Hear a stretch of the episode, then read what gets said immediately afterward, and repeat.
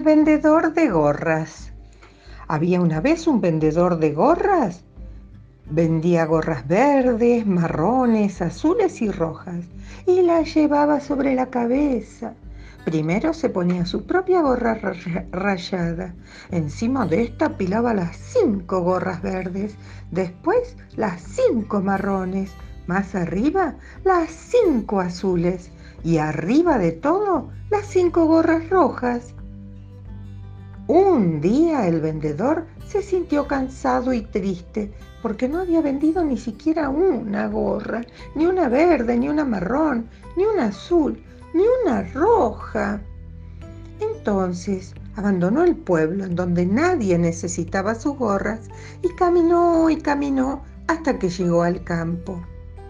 Allí encontró un gran árbol y se sentó a la sombra. Se sacó las gorras y las contó. Las tenía todas, las suyas rayadas, las verdes, las marrones, las azules y las rojas. Pero como no había vendido ninguna, no tenía dinero para comprar comida. Paciencia, pensó mientras volvía a ponérselas. Venderé alguna esta tarde. Y se quedó dormido. Cuando se despertó, levantó un brazo para tocar la pila de gorras. Solo le quedaba una, solo su gorra rayada. Se levantó de un salto y empezó a buscarlas, pero no aparecía ni una gorra verde, ni una marrón, ni una azul, ni una roja.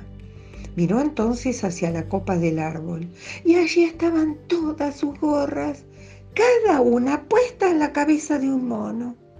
¡Monos ladrones! Gritó el vendedor. ¡Devuélvanme mis gorras! Los monos no le contestaron nada. ¡Eh, me oyen! ¡Devuélvanme mis gorras! gritó el vendedor amenazándolos con el puño. Los monos le mostraron entonces sus puños, pero no le devolvieron las gorras.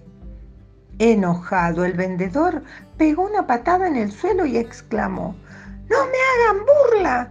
¡Monos feos!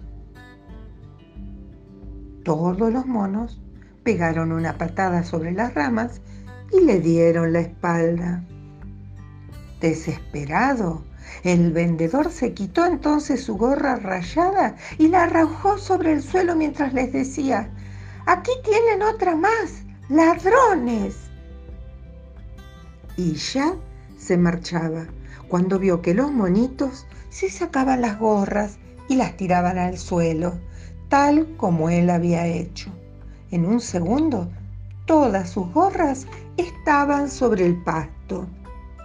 Entonces el vendedor se apuró a recogerlas y a colocarlas otra vez sobre su cabeza.